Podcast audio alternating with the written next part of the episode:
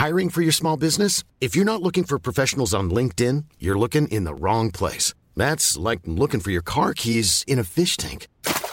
LinkedIn helps you hire professionals you can't find anywhere else, even those who aren't actively searching for a new job but might be open to the perfect role. In a given month, over 70% of LinkedIn users don't even visit other leading job sites. So start looking in the right place. With LinkedIn, you can hire professionals like a professional. Post your free job on linkedin.com slash people today. Werbung. Unsere heutige Folge wird präsentiert von Polk Audio. Es könnte nicht besser laufen. Du hast einen besseren Job bekommen, eine bessere Wohnung, einen besseren Fernseher und vielleicht ein besseres Auto. Du weißt also, wie sich besser anfühlt. Aber weißt du auch, wie besser klingt? Nein? Dann hör dir mal die Lautsprecher von Polk Audio an und wirst schnell merken, so klingt besser. Mehr Informationen findest du auf polkaudio.de. Ich guck, als wir auf dem Weg nach draußen waren, noch mal so in den Veranstaltungsraum und sehe, dass Steven Merkmus da steht und sich mit Leuten unterhält. Und dann habe ich gesagt, wartet mal kurz, ich muss noch mal kurz rein. Ja. Und stand dann so kurz, weil er sich unterhalten hat und hab dann bin dann reingegrätscht und äh, habe ihm die Hand geschüttelt und habe gesagt, ich habe so ein bisschen gestammelt. Äh, ich habe mich bedankt für die ganze Musik, weil ich das so inspirierend fand. Alles das, was er die ganzen Jahre über gemacht hat. Und es war total nett. Man weiß ja nie, sind die Leute, die man toll findet, vielleicht in Wahrheit Arschlöcher und will man die wirklich dann kennenlernen. Aber nee, es war ganz entspannt. Er hat sich bedankt und meinte, er fände es ganz toll, dass ich jetzt nicht anfange, hier irgendwie cool rumzumachen, sondern sowas Nettes sage, sowas ja, auch leicht Verletzliches, weil Ja. Man ja sowas von sich selbst preisgibt. Und es war ganz nett. Und dann ähm, habe ich mich bedankt und dann sind wir gegangen.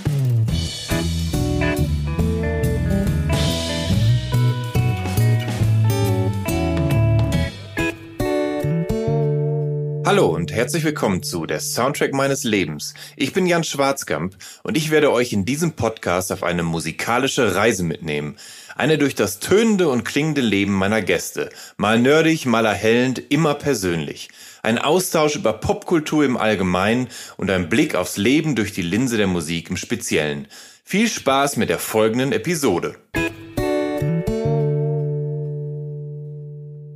Mein Gast in dieser Episode des Soundtrack meines Lebens ist Ralf Kaspers.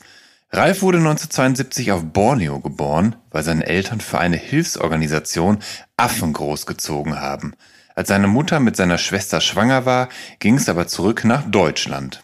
Trotzdem hatte er vor seinem Abi 1991 schon in Berlin, Caracas, am Amazonas und in Köln gelebt. Sein Zivi macht er in einer Pathologie. Es folgen zig Praktika. Irgendwann darf er sich Spiele für die Sat1-Sendung Geh aufs Ganze ausdenken, bis Super RTL anklopft und er dort das Tiermagazin Mu moderiert.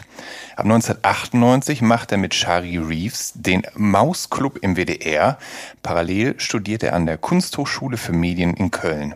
In seiner Diplomarbeit, da beschäftigt er sich mit der Entwicklung einer Fernsehsendung und die wird 2003 im ersten ausgestrahlt und zwar Late Morgen, eine einmalige Late-Night-Show für Kinder am Morgen. 1999 wird dank ihm aus dem legendären Duo hinter der Sendung mit der Maus, nämlich Armin und Christoph, ein legendäres Trio.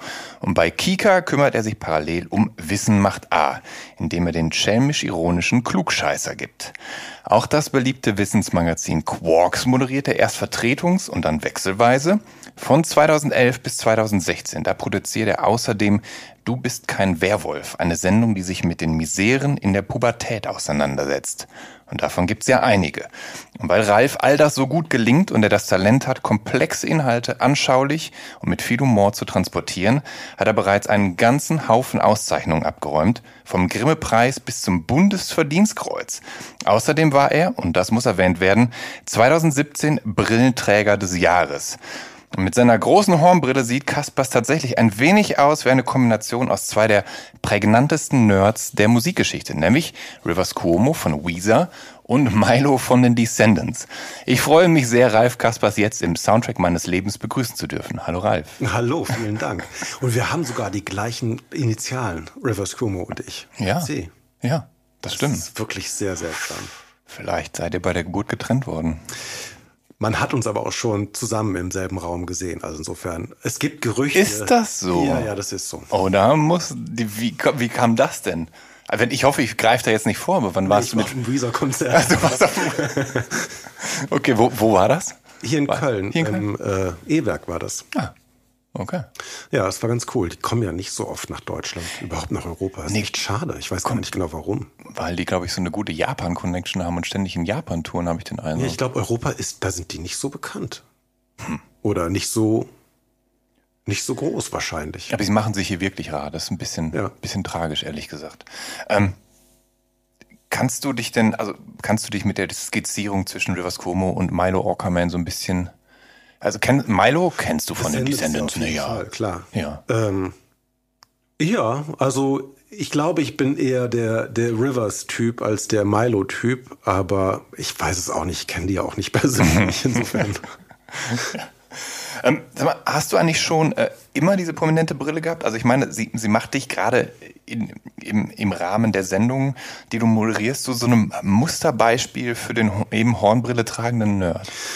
Das stimmt. Ja. Nee, ähm, tatsächlich war es so, als ich, als meine Augen schlechter wurden, ich glaube, das muss so kurz vor, während oder nach der Pubertät gewesen sein, da fand ich es fürchterlich. Ich wollte nie Brille tragen, weil Brille war so, als würde ich nur noch auf Krücken gehen können. Ich fand es nicht, also es war eine Lebensphase, Ja. da wollte ich einfach so perfekt wie möglich sein. Ja. Und äh, Brille war eben ganz klar ein Makel. Also habe ich nie Brille getragen, auch als ich schon eine hatte. Und ich wollte immer Brillen haben, die im Grunde fast unsichtbar sind, dass man die nicht sieht. Ich konnte auch noch keine Kontaktlinsen tragen. Das war irgendwie nicht, konnte ich mir nicht leisten. Aber irgendwann hast du ja das komplette Gegenteil herausgemacht Ja. und dir eine Brille zugelegt, die eigentlich größer ist, als du sie bräuchtest. Absolut. Ähm, also es war, es war so, dass ich Leute nie gesehen habe. Wenn mir auf der Straße jemand zugewunken hat, habe ich nie zurückgewunken, weil ich die nicht erkannt habe. Und dann plötzlich sagten alle, du bist so arrogant, du, du winkst nie zurück, du grüßt nie zurück. Und daher wurde mir klar, okay, das mit den Augen, das ist jetzt doch echt so schlecht und wahrscheinlich brauche ich auch wirklich eine Brille, wenn ich mit dem Führerschein, irgend, ja, wenn ich Auto fahren möchte. Und dann habe ich angefangen, die Brille eben regelmäßig zu tragen und aber immer noch diese dünnen, mini, also dünne Gestelle. Und irgendwann, ich weiß gar nicht genau warum, dachte ich mir, ach scheiß drauf, jetzt bin ich halt Brillenträger, dann mache ich den ganzen Schritt, Flucht nach vorne und dann trage ich eben eine Brille, die eine Brille ist und die jetzt nicht so aussieht, als würde ich mich da schämen. Und dann habe ich das erste, das erste dicke Gestell getragen und habe seitdem nichts anderes mehr auf der Nase gehabt.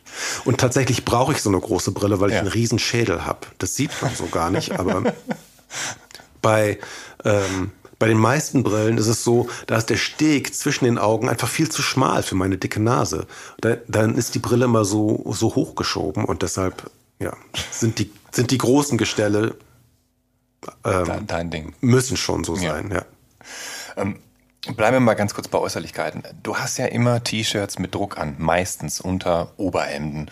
Und wenn ich mich nicht täusche, hattest du letztens eins von den Wild Stallions an Ja. in der Sendung Wismar, also der fiktiven Band von Bill und Ted. Genau. Wo bitte kriegt man denn das T-Shirt her? Ähm, das kriegt man bei, ich glaube, die heißen Last Exit to Nowhere oder Last Exit Nowhere. Ja. Das ist ein, ähm, so ein T-Shirt-Label. Ja. Und die haben nur T-Shirts aus Filmen. Also Mhm.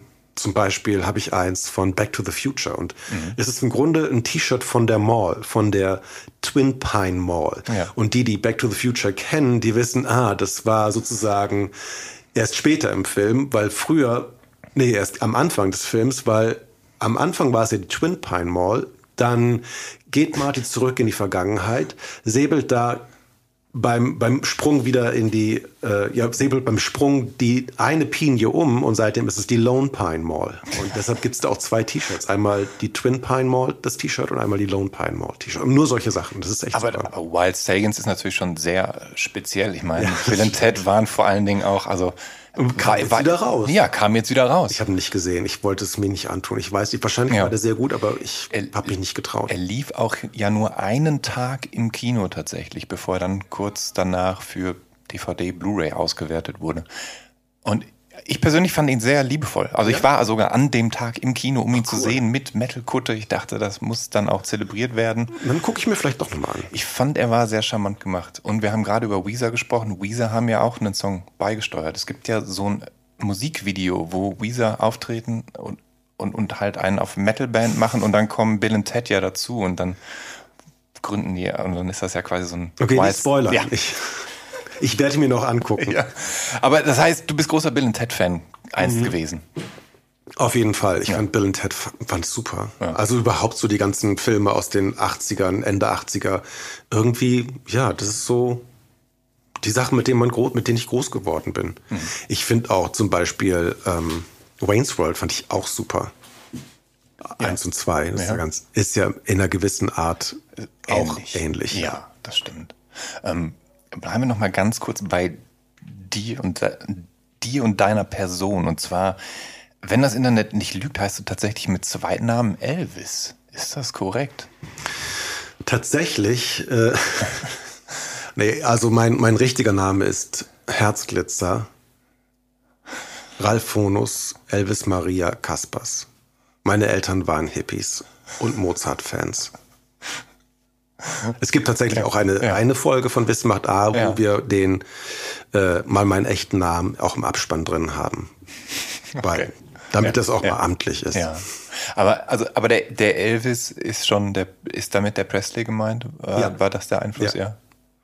Wer, wer war der, welches Elternteil war der, der, der Rock'n'Roller? Ähm, Die Rock'n'Rollerin? ich glaube, mein Vater. Ja. Also, er hatte zumindest immer die Koteletten von Elvis. Sag mal, Ralf, du, du sagst, dass es in deinem Leben nie eine Zeit gab, in der dir Musik nicht wichtig war. Also schon als du klein warst. Und da hast du äh, Schallplatten mit Hörspielen gehört, die natürlich auch äh, zumindest am Anfang und am Ende Musik enthielten. Was waren so diese, diese Hörspiele, die du da favorisiert hast? Alles. Also von, es waren so die, die typischen Grimms-Märchen, äh, dann waren es diese Gruselhörspiele später und dann sowas wie Fünf Freunde gab es ja auch auf, auf Schallplatte. Und es, äh, ich weiß gar nicht, wer die Titelmusik gemacht hat. Das war so ein, so ein ähm, Udo Lindenberg-Verschnitt, aber es war nicht Udo Lindenberg, aber es sollte sich so anhören. Dieses Wir sind die fünf Freunde. Kennst du das noch? Julian und Tim, Ja. Anne und George und Timmy der Hund. Ja, Julian nee, und Julian und Anne. Dick. Julian und Dick. Ja, Timmy der Hund, ja. Und ähm, ja, sowas habe ich, war immer, es war immer mit dabei. Und ich habe mir natürlich, wenn ich dann Hörspiele gehört habe, ähm, ich hatte so einen kleinen roten Philips-Schallplattenspieler. Es war so ein, so ein Koffer, den man auseinanderklappen konnte. Das Oberteil war der Lautsprecher und unten drunter war eben der Plattenteller.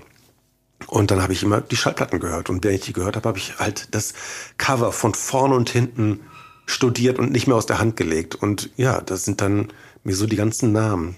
Die haben sich eingebrannt in mein, in meinen Kopf. Das waren so die ersten, da war ich das erste Mal, glaube ich, Fan, ohne dass ich es wusste. Also die Musik war immer von Bert Brack. Inzwischen weiß ich, dass Bert Brack nur so ein ähm, Kunst, Name ist, der für viele oder zumindest zwei stand.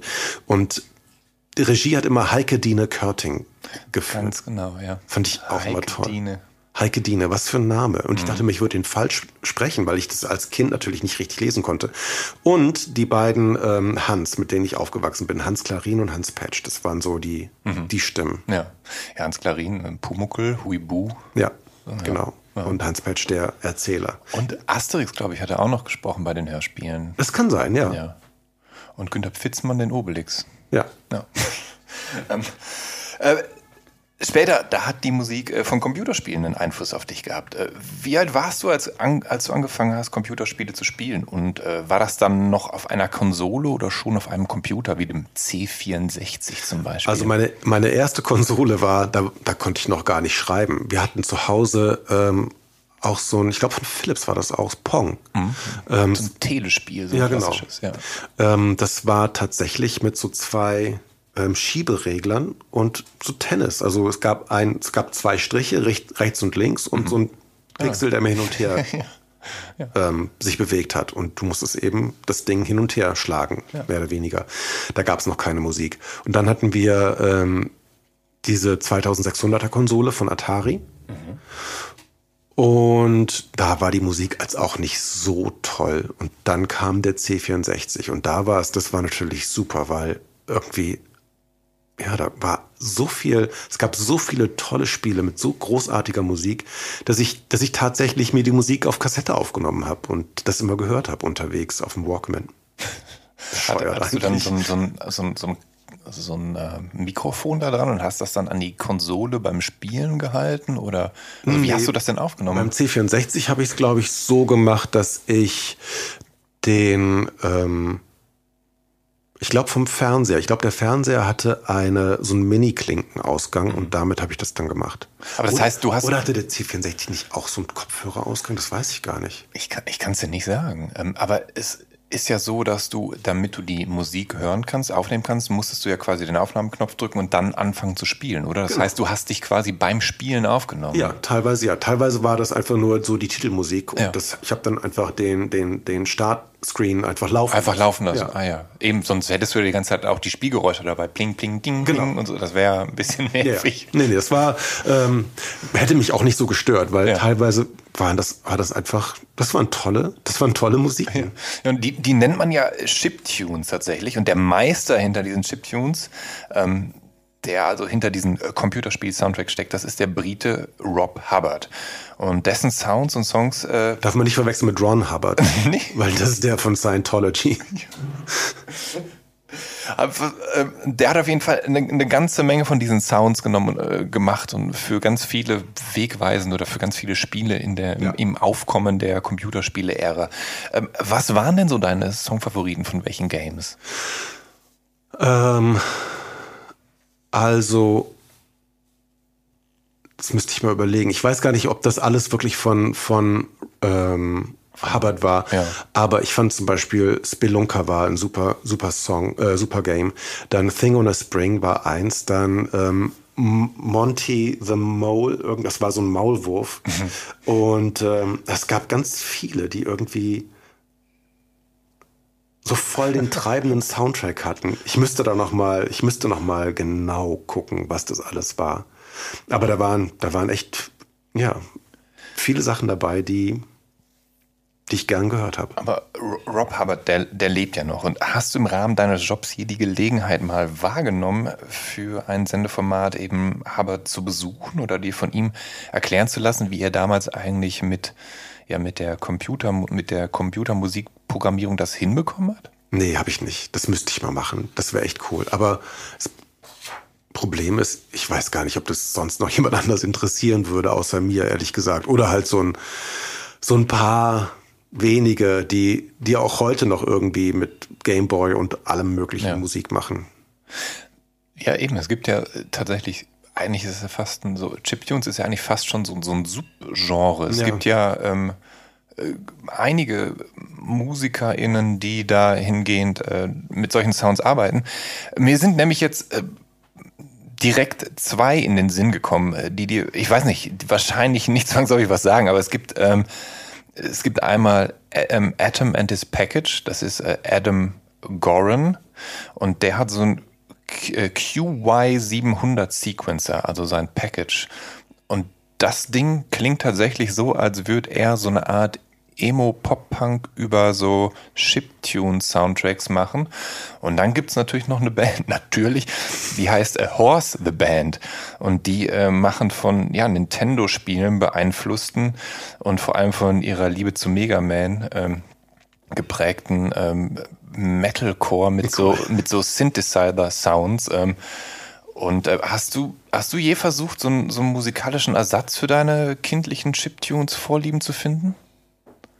Ähm, Also, ja. ja. Und zwar habe ich von ähm, Teenage Engineering, das ist so eine Firma, die machen so Synthesizer. Mhm. Und die haben so Pocket Synthesizer. Und ähm, die sehen aus wie diese, wie diese so Taschenrechner, die man früher hatte, nur Ja. ohne, die haben halt kein Gehäuse. Ja. Und äh, du machst eine Batterie rein und ähm, steckst den Kopfhörer rein und dann kannst du da, das sind auch totale Chiptune-Sounds, das ist echt super. Es gibt, ich habe zwei von denen, ähm, der, der, der wirklich cool ist, es ist so ein, so ein Pocket Synthesizer von äh, Rick and Morty. Ich weiß nicht, ob du die Serie kennst. klar. Ja. Da sind ganz viele Rick and Morty Sounds bei. Das hätte ich mal mitnehmen sollen. Das ist mich wirklich, das habe ich leider nicht hier. Das ist mich wirklich richtig cool. Ja. Also, ja, kann ich nur empfehlen. Da gibt's sehr viel. Das kann man, da kann man super mitspielen und Sachen machen. Ja. Das, hat man da so einen, so, so einen Stift in der Hand mit so einem kleinen Metallkopf? Nee, das Oder ist, sowas, äh, ne? du hast tatsächlich, ähm, ist es so groß wie, wie ein Handy eigentlich. Und du hast ganz viele Tasten, die du drücken kannst. Okay. Und jede Taste ist äh, zum Beispiel ein, ein Sample. Mhm. Und dann kannst du diese Samples auch noch verändern und du kannst so ein bisschen, es gibt so einen Sequ Sequencer da drin und das ist total cool. Hast du selber denn mal in jüngeren Jahren versucht, so Chiptunes zu programmieren oder sowas? Oder Ja, das habe ich auch gemacht, als ich, als ich C64 hatte, aber ich bin da. Mir hat einfach die Ausdauer gefehlt. Es war doch echt anstrengend. Ich glaube, es gab ein Programm, das hieß, meine ich, Simon, weil ich meine, dieser Chip, der diese Sounds gemacht hat, das, der hieß irgendwas mit Sim. Aber ja. es, das ist lange her. Kann, kann, kannst, kannst du den Sounds denn heute noch was abgewinnen? Denn wenn ich mich nicht irre, hat dein Handy so einen Chiptunes-Klingelton oder nicht? ähm, Zumindest habe ich das in einem Interview gehört. Da hat dein Handy geklingelt und es war so ein, so ein Computerspiel-Sound. Echt? Ja. Das ändert sich auch immer wieder. okay. Aber ja, ich finde die Sounds immer noch super. Es ist irgendwie, ich mag das. Ähm,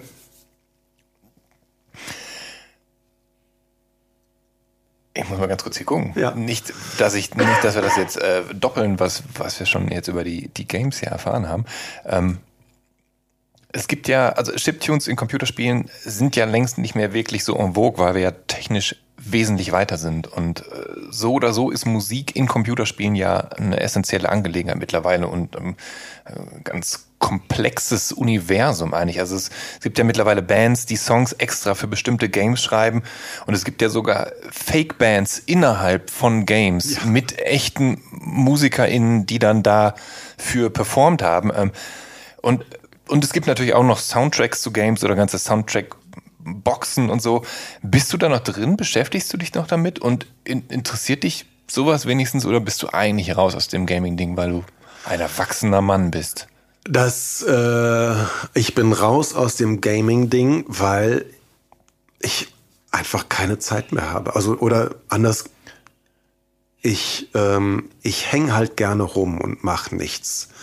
Und Das glaube ich dir gar nicht. Ja, tatsächlich. Und also wir haben zwar eine Xbox zu Hause und äh, auch, auch eine Wii und ich habe hier manchmal, ich habe so, ein, so hinter dir so einen kleinen Joystick, wo äh, Du hast hinter mir auch vier Spieleklassiker anscheinend in einer Nee, Vitrine oder das ist ist, das? das ist total lustig. Es gibt eine, eine Firma in den USA, die machen normale, ähm, die schreiben Programme, ähm, zum Beispiel so ein, so ein FTP-Client, Transmit. Ja.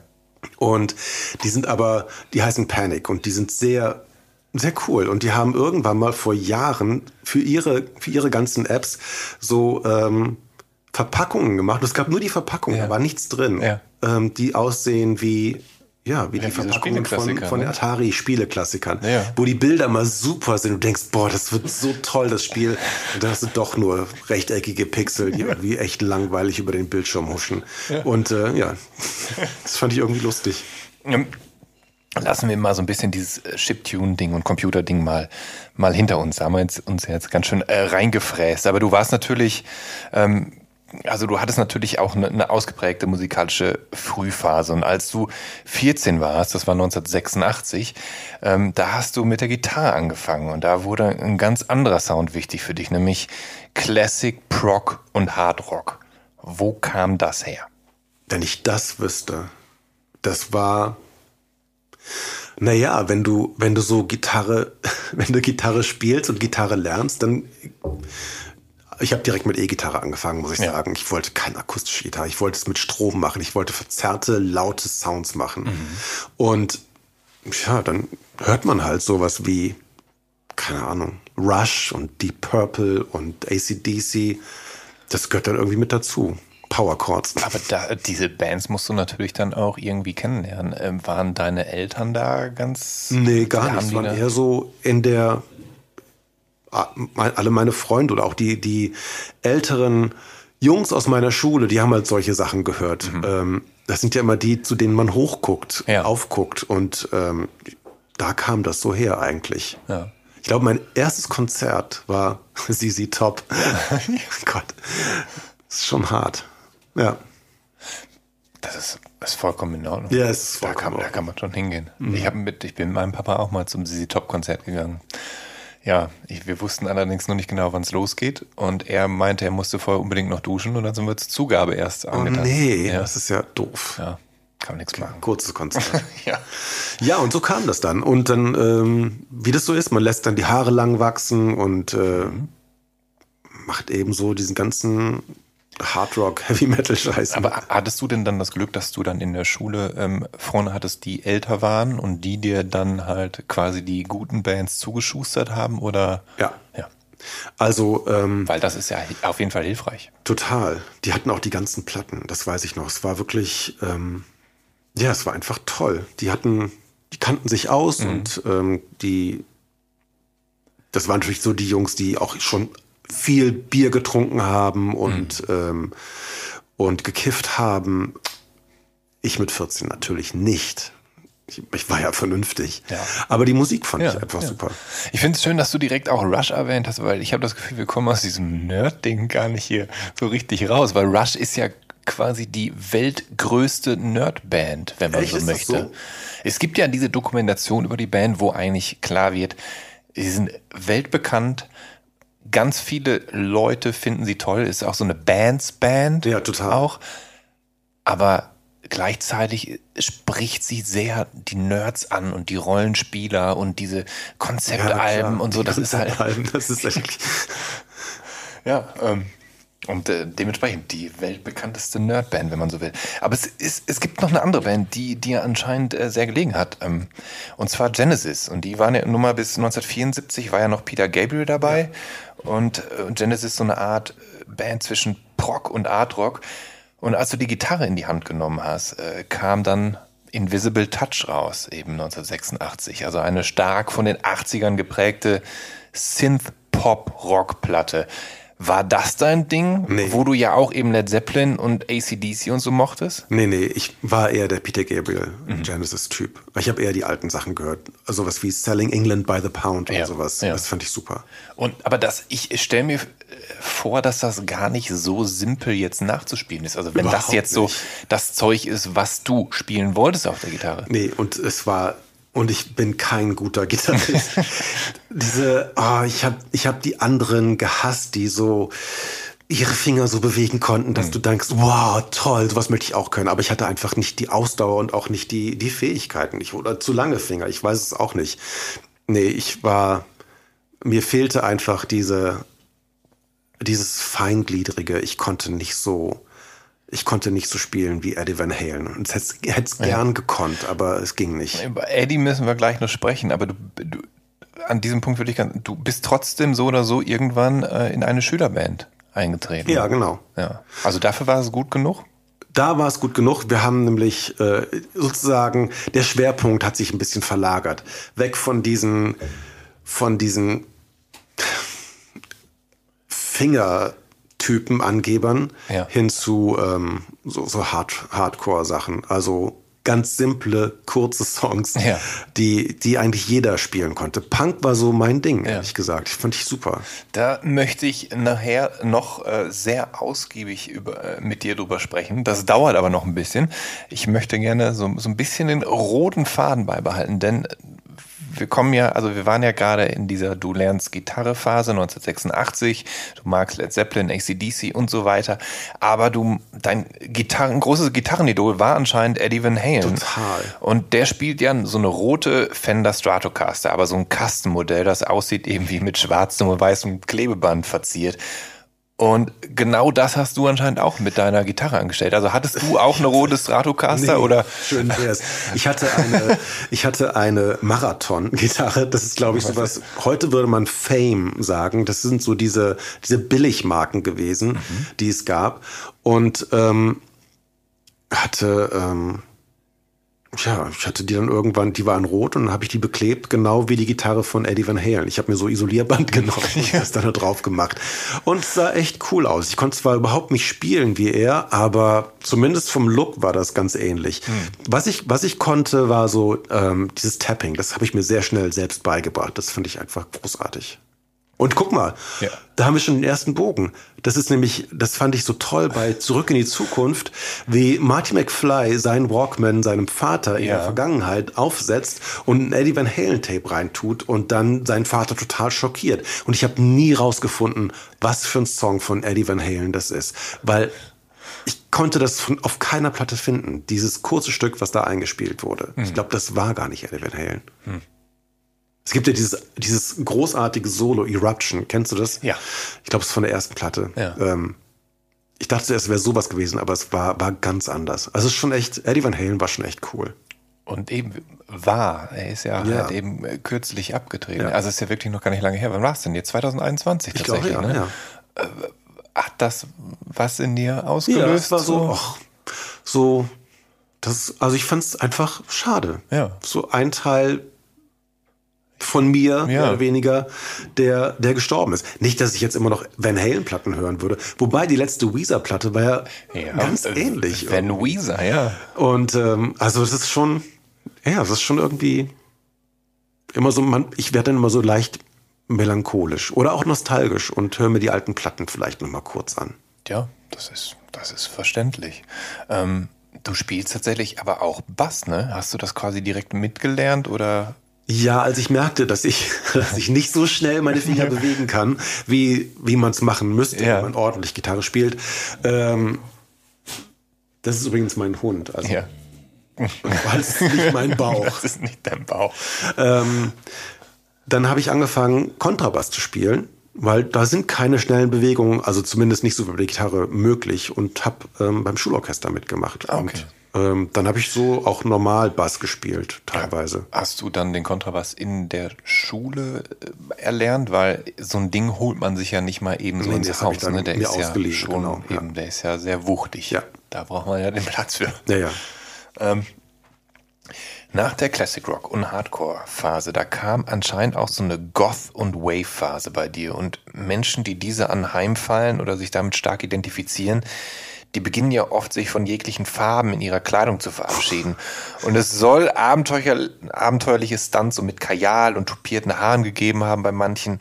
Ging es bei dir auch so weit? Tatsächlich war das zwischen meiner Hardrock- und Hardcore-Phase, da mhm. hatte ich mhm. meine Hardgoth-Phase.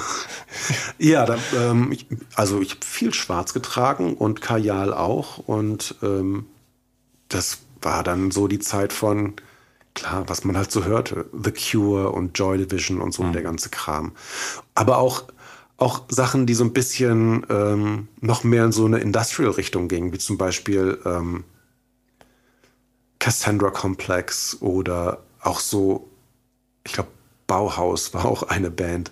Ähm, sowas in, in der Art, ja. da ging es in diese Richtung, einstürzende Neubauten und also alles, was so daraus folgt irgendwie. Ähm, ist das, kann man sagen, dass Led Zeppelin und Van Halen dann zu der Zeit von diesen Bands abgelöst wurde oder kann man gar nicht, da, kann man das nicht so sagen? Also gingen so die, so die, also durften bei dir dann auch verschiedene Strömungen und Bands parallel existieren? Durften, ja. aber ähm, ich habe es tatsächlich nicht mehr so oft gehört dann. Es war, ja. es war wirklich so, dass mir das nicht peinlich war, dass ich das gehört habe. Ich habe es immer noch, ähm, es war immer noch ja Teil von mir, mhm. aber ich habe es nicht mehr so oft gehört. Ich habe dann eher so die die einfacheren Sachen gehört. Aber das zu der Zeit, das müssen so, so Ende der 80er gewesen sein, Anfang der 90er. Und das ist die Zeit, in der du in der Oberstufe auf dem Antonius-Kolleg in Neukirchen-Seelscheid warst, mhm. ein katholisches Gymnasium. Und bist du da mit deinen Hörgewohnheiten und in deiner harte Goth-Phase und deinem, deinem Style im Zweifel angeeckt oder war das gar kein Thema, weil du, das dichte ich hier jetzt einfach mal an, ein ausgezeichneter Schüler warst? Mm, also, nee, das lag nicht daran, dass ich ein ausgezeichneter Schüler war. Ich war tatsächlich ähm, totale Mittelklasse und ja. es liefen viele so rum wie ich. Also ja. ich war da, ich war eher so ein Mitläufer mhm. eigentlich. Mhm. Stach nicht besonders raus. War es denn, war es okay dort auf diesem katholischen Gymnasium ja, oder war das schon streng und du nee. hast dich gar nicht so wohl gefühlt? Es war ganz lustig. Also es, es war ja tatsächlich so, dass ich glaube, es war zuerst eine Jungsschule, dann wurde äh, geöffnet und dass auch Mädchen reinkommen konnten und dann wurde weiter geöffnet, dann konnten auch Protestanten rein und ich bin halt evangelisch, insofern okay. habe ich von den, von den Katholiken gar nicht so viel mitbekommen. Ähm, es war aber ganz, es war insofern total okay, weil ähm, ich war ja ein Jahr in den USA und habe da so einen Austausch gemacht. Und danach, es war kurz nachdem mein Vater gestorben ist, war ich eben ein Jahr weg. Mhm. Und danach wollte ich aber wieder zurück nach Neunkirchen, um ja. da die Oberstufe mit all meinen Freunden zu Ende zu machen und eben auch da Abitur zu machen und nicht eine neue Schule. Ähm, also ich wollte nicht, wollte nicht zu meiner Mutter ziehen, die das eigentlich so gedacht hat, das wäre jetzt ja mhm. angebracht und okay. Und da konnte ich dann bei ähm, bei unserem Direktor als Untermieter wohnen. Das war total cool. Ja. Oh, wow. Auch so mit Familienanschluss. Das war echt super. Okay. Das ist, das ist nicht schlecht. Ähm, das möchte ich jetzt nicht einfach so, so, so stehen lassen und übergehen. Dein Vater ist gestorben, ähm, was natürlich halt ein krasser Einschnitt ist für einen Teenager. Ähm, ich glaube, da fing auch die Goth-Phase so an. Das, kann, das, das könnte ich mir vorstellen, eventuell. Aber vor allem bist du dann nach Amerika gegangen. War das eine gute, in Anführungsstrichen, Therapie oder eine Trauerbewältigung, weil du eben raus warst aus dem, dem Alltagstrott und, und das. Ja, total. Es ist ja so, wenn, wenn ähm, du gerade als Teenie einen Elternteil verlierst, dann ähm, ist es für dich natürlich schwierig, aber es ist auch schwierig für alle Leute um dich rum, weil ja. die einfach nicht wissen, okay, wie gehe ich jetzt damit um? Was ja. sage ich oder was sage ich auf keinen Fall? Und ja. das, das ist dann schon gut, wenn man, also mir hat es gut getan, da rauszukommen und in einer in einer Familie zu sein mit Leuten, die die ganze Geschichte einfach nicht kannten oder denen das nicht so bewusst und klar war. Das war schon echt hilfreich für mich. Wo ging es denn hin, nicht im Schüleraustausch? Äh, zuerst nach Missouri. Mhm. Ähm, und da war ich dann bei, bei meiner Familie und die sagten sozusagen am ersten Abend, ja, es täte ihnen wahnsinnig leid, sie würden mich gerne länger behalten, ja. aber die ziehen halt in einem Monat um nach North Carolina. Und ja. ähm, das ist jetzt die Frage, ob ich hier die Schule weitermachen möchte oder wenn ich mir vorstellen könnte, mit denen zu ziehen, wäre das auch okay. Und wir haben uns aber so gut verstanden, dass ich dann mit denen mitgezogen bin. Das heißt, ich war dann eine Zeit lang in, in Columbia, in Missouri und bin mhm. dann nach Raleigh gezogen, nach North Carolina, mit denen zusammen. Und es war es war ganz toll. Also ich meine, das ist schon, das ist schon ein paar Jahrzehnte her. Ja. Und äh, wir haben immer noch Kontakt. Wir haben uns jetzt äh, letzten Sommer getroffen in Portugal und es war einfach ähm, total schön. Aber das, äh, du scheinst natürlich dann schon in recht jungen Jahren ziemlich gut Englisch gesprochen zu haben, nehme ich an. Also du musstest dich ja auch verständigen können. Ja, ja. aber das, ich glaube, alle, die so, so ein Austauschjahr machen, ja kommen schon gut zurecht. Wie, wie war das dann so? Also hast du dann da auch so neue Strömungen mitgenommen? Und, und ja, ja, das ja. war das war echt super. Also ähm, das war damals 89. Das war das Jahr, an dem ich glaube REM hm. die Green rausgebracht hat hm. und richtig groß wurde. Ja. Und ähm, das war natürlich, das war total großartig. Die kamen ja aus Atlanta, Georgia. Das sind sogar nur zwei Staaten von North Carolina entfernt. Ja. Also insofern war das, ähm, war das fast wie so ein wie so eine Hometown-Band. Und in Raleigh gab es auch eine Band, ähm, die ich auch gesehen habe, die hier total unbekannt waren, die lustigerweise, nachdem ich dann wieder in Deutschland war, auch hier irgendwie so ein bisschen bekannt wurden. Ähm, die habe ich da auch gesehen, weil ich mit einem Bruder von, von einem Bandmitglied da rumgehangen habe. Die, ähm, die hießen The Connells. ja, klar, 74, 75, ja, genau. der, der große Hit dann in der, ja, in der, bei den, bei den Grunge-Balladen der 90er genau. ist das Lied ja, ja, ganz vorne mit dabei. Und ähm, ja, und mit dem, mit dem Bruder von, ich weiß gar nicht, welchem Connell das war, der war halt meiner Stufe und ja. das war irgendwie ganz lustig. Ja. Und was ich auch nicht wusste, wir haben mal in, es gibt da so drei große, größere Städte in Raleigh. Das heißt so dieses Research Triangle. Und in Chapel Hill war das, glaube ich. Da waren wir mal bei einem Konzert und da waren, oder war es Durham? Ich weiß es gar nicht mehr. Und da war eine Band, die war total super, kannte ich aber nicht. Und äh, die gab es auch eigentlich noch gar nicht. Es war nämlich ähm, Ben Foles der da auch aufgetreten ist. Und den habe ich erst viel, viel später ben, realisiert. Ben Folds, der, der Pianist. Genau. Ah. Erst viel später ja. realisiert, dass ich ihn ja. damals schon gesehen habe. Das war irgendwie total lustig. Krass. Ja. Also insofern ja. habe ich da viele, viele Sachen so kennengelernt. Aber es ist ja auch, 1989 ist ja tatsächlich auch die Zeit, wo, wo diese sogenannte Alternative Nation so Anlauf genommen hat. Also da komme ich gleich auch noch mit dir so ein bisschen drauf zu sprechen, aber ähm, weil da, da ist ja kurz danach wahnsinnig viel passiert. es ist wie so die kambrische Explosion. ja. ähm, wie hast du dich in der Zeit denn über neue Musik informiert? Also es gab natürlich Musikmagazine und es gab ja auch Fanzines und so weiter. Bist du jemand, der dann da oder keine Ahnung, so, so Merch-Kataloge, in denen oder Mail-Order-Kataloge, also es sind ja so die, die Medien gewesen, über die man sich über neue Musik mhm. damals gut informieren konnte. Das Internet gab es ja nicht. Nee, und es war auch total schwierig, an, an Merch dran zu kommen oder auch an Informationen ja. über Bands. Heutzutage ist es echt, pff, das ist überhaupt voll langweilig eigentlich. Ja, du musst ja nichts mehr jagen oder, Nein, oder drauf warten, sondern du kannst ja jederzeit alles bestellen. Damals war es so, wenn du irgendwo ein T-Shirt ergattert hast oder ein Poster, dann war das echt was wert, weil es gab nur diese eine Möglichkeit am Konzert, sowas zu bekommen. Und ähm, das, das ist heute ein bisschen anders. Mhm. Also ich meine, ich finde ja auch schön, aber äh, wie habe ich damals Musik? Gute Frage. Ich glaube, ich glaube, ich habe viel MTV geguckt. Ja. Das war so damals war MTV noch richtig cool. Und wichtig. Wichtig auch, ja. ja. Ich fand Ray Cokes fand ich super. Mhm. Und Steve Blame. Mhm. Ähm, da war zwar viel Popmusik dabei, aber es war einfach auch, die hatten auch, die haben alles bedient. Das war echt großartig. Mhm. Wobei wir da jetzt ja schon fast in die 90er kommen. Aber da können wir jetzt auch mal, wir können da ja jetzt mal, wir können jetzt mal in die 90er gehen. Ähm, du hattest ja offensichtlich äh, Freunde, die dir ähm, Musik auch auf Kassette überspielt haben, nehme ich an. Ja, ja, auch. Ja, so die Eltern, ich ja. selbst Sachen wie man spielt. Wie man das halt, man hat das ja früher so gemacht, bevor es das Internet gab und eben damit CD-Brenner und Streamingdienst und so weiter. Und ein Freund, der hat dir ähm, das 91er-Album Shift Work von The Fall überspielt, aber da war irgendwas nicht nee, ganz richtig. Habe ich mir die CD von ihm ausgeliehen ja. und habe die mir selbst überspielt. Ach so. Und ähm, damals waren ja CDs irgendwie, wow, das ist so, die zerkratzen nie, nicht wie Platten, die mhm. Qualität bleibt immer gleich, ja. du musst die nicht putzen, haha. ähm, also mir war gar nicht klar, dass die auch so ihre Schäden mitbringen können. Und ich habe dann einfach die CD reingetan, Kassette reingetan und habe dann irgendwas anderes gemacht, habe das durchlaufen lassen mhm.